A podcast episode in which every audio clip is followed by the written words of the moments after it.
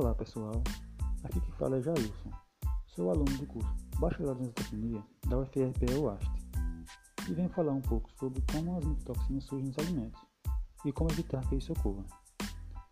As micotoxinas são substâncias produzidas por algumas espécies de fungos, então elas vão surgir nos alimentos devido à proliferação desses fungos específicos.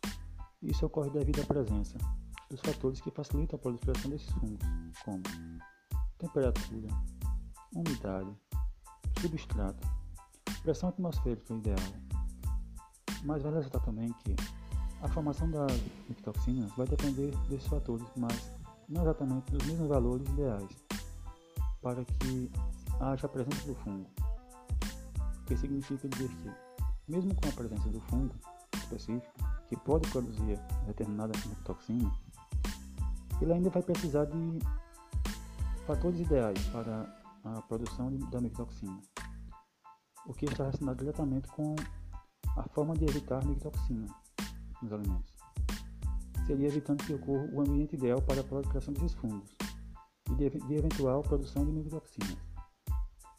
Então devemos manusear a, os alimentos e armazená-los desde a colheita até o momento de disponibilizar para os animais da melhor forma possível pois a, prevenção é a melhor forma de não ter problemas com as micotoxinas.